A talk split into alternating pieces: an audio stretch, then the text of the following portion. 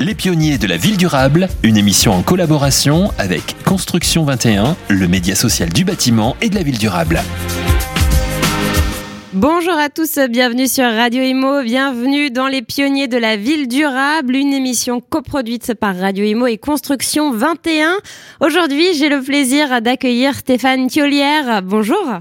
Bonjour. Vous êtes directeur marketing et développement de l'entreprise Pifto Bois. Alors c'est un groupe industriel français euh, qui fabrique euh, des solutions bois pour la construction, l'aménagement extérieur et le bois énergie.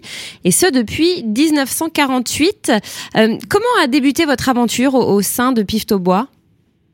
Eh bien écoutez, mon aventure chez Pifto Bois a démarré il y a, il y a un peu plus d'un an maintenant. Euh, je, venais du, secteur du bâtiment et j'étais très clairement intéressé de, rejoindre un groupe familial avec des fortes valeurs d'entreprise et puis qui pouvait travailler euh, autour du matériau bois qui, euh, pour, pour moi était vraiment un matériau d'avenir et qui, pouvait vraiment contribuer fortement à la transition environnementale. D'accord. Et alors, qu'est-ce qui vous a, au-delà de, de, de, de cet intérêt, qu'est-ce qui vous a principalement séduit une fois que vous étiez dans cette entreprise?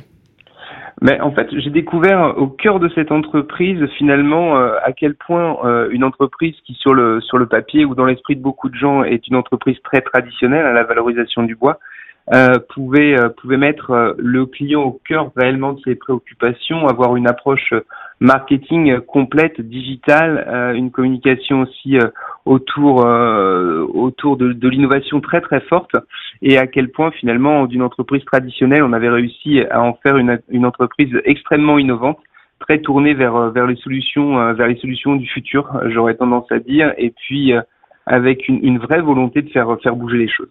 Alors justement, on parlait hein, juste de, faire avancer les choses, de faire bouger les choses. Par quel levier euh, Pifto Bois accompagne ses clients dans la décarbonation de leur activité?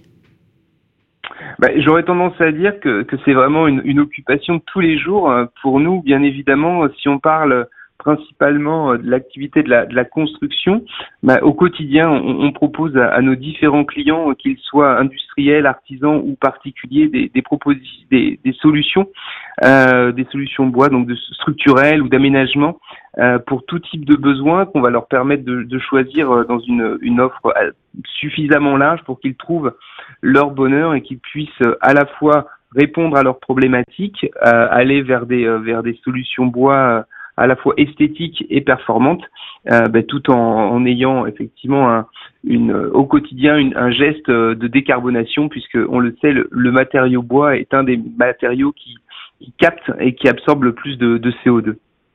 Alors, euh, les matériaux biosourcés, on en parle beaucoup. Est-ce qu'ils sont euh, euh, suffisamment développés dans le secteur de la construction, selon vous, aujourd'hui? Ça commence à se répandre, on va dire, mais est-ce que c'est suffisant?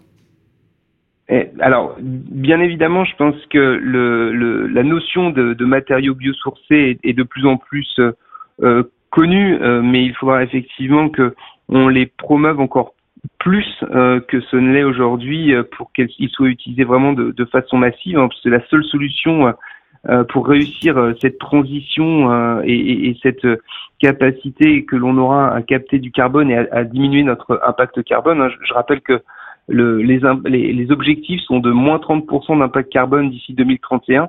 Sans matériaux biosourcés et sans le bois de façon spécifique, on, on, aura de, beaucoup de difficultés, voire on sera dans l'impossibilité d'atteindre ces objectifs. Donc, euh, bien évidemment, l'idée, c'est de continuer à promouvoir le, le matériau biosourcé euh, et surtout de promouvoir le fait que on, doit mettre le bon matériau au bon endroit et effectivement le matériau biosourcé et le bois en, en particulier doit trouver sa place dans le bâtiment euh, pour réussir à atteindre ses objectifs euh, et, et, effectivement promouvoir aussi toute la notion de, de circuit court et nous concernant euh, la partie euh, bien évidemment importante autour du bois français et d'utiliser la, la, ressource de notre pays.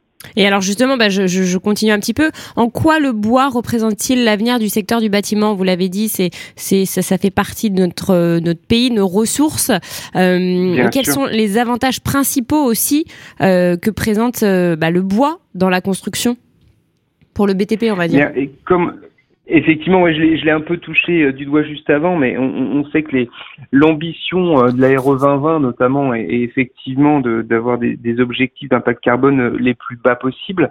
Le bois est forcément un des matériaux qui est qui est fortement utilisé pour atteindre atteindre ces niveaux-là. Il faut savoir que les promoteurs immobiliers commencent à concevoir des bâtiments euh, niveau 2025, voire pour certains 2028, et, et seul le bois euh, permet de permet d'atteindre cette euh, ce niveau de performance.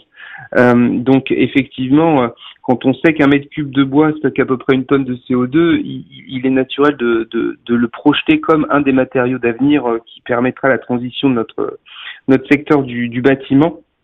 Et, et j'aurais tendance à dire aussi que la, richesse de ce matériau, la disponibilité qu'on en a sur le territoire français et son rythme de, régénération en fait un des matériaux de choix euh, ben, pour accompagner cette transition environnementale.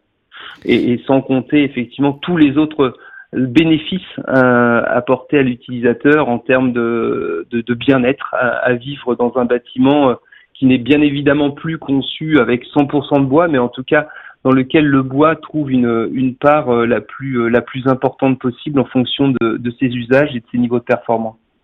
Alors, il y a, vous, l'avez, vous les avez cités, de nombreux euh, avantages. En revanche, c'est vrai qu'il y a la question de la déforestation. Alors, il y a des détracteurs, justement, qui parlent de cette déforestation.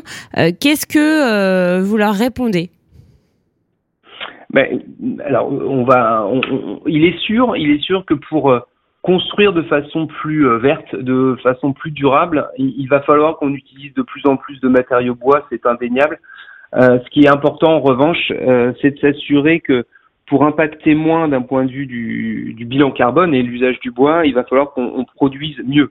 Euh, et, ce, que, ce que ça veut dire par là, c'est de s'assurer effectivement et avoir en conscience euh, de l'importance de cette ressource et de s'assurer comme on le fait chez Bois, que 100% de, de, la ressource soit complètement valorisée euh, et que chaque arbre prélevé, récolté, soit utilisé euh, de la plus, euh, de la façon la plus importante possible pour éviter que ce soit une ressource entre guillemets euh, qui, ne, qui soit en partie, en partie perdue. Nous concernant aujourd'hui, on, on, réussit à valoriser à peu près 100% du bois, donc ça c'est une, une, première, une première réponse à, à votre question.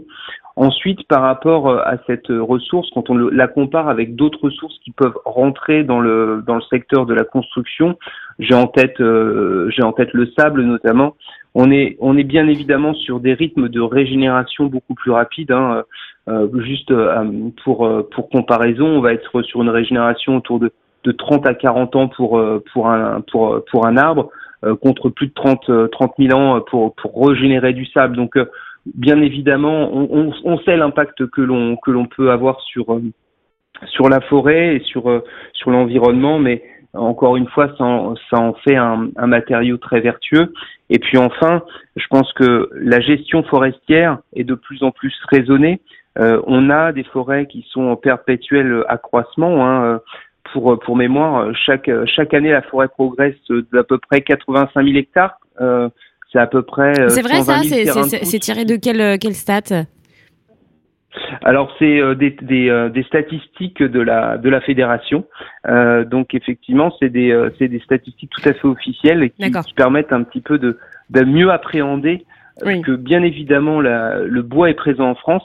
Euh, il est prélevé, il est il est récolté à des fins de notamment de construction, mais la forêt continue à croître et c'est bien là le, le, le, point de vigilance que que toute tout producteur et tout utilisateur a en tête.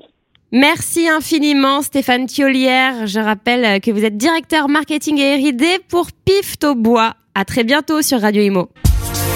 Les pionniers de la ville durable, une émission en collaboration avec Construction 21, le média social du bâtiment et de la ville durable.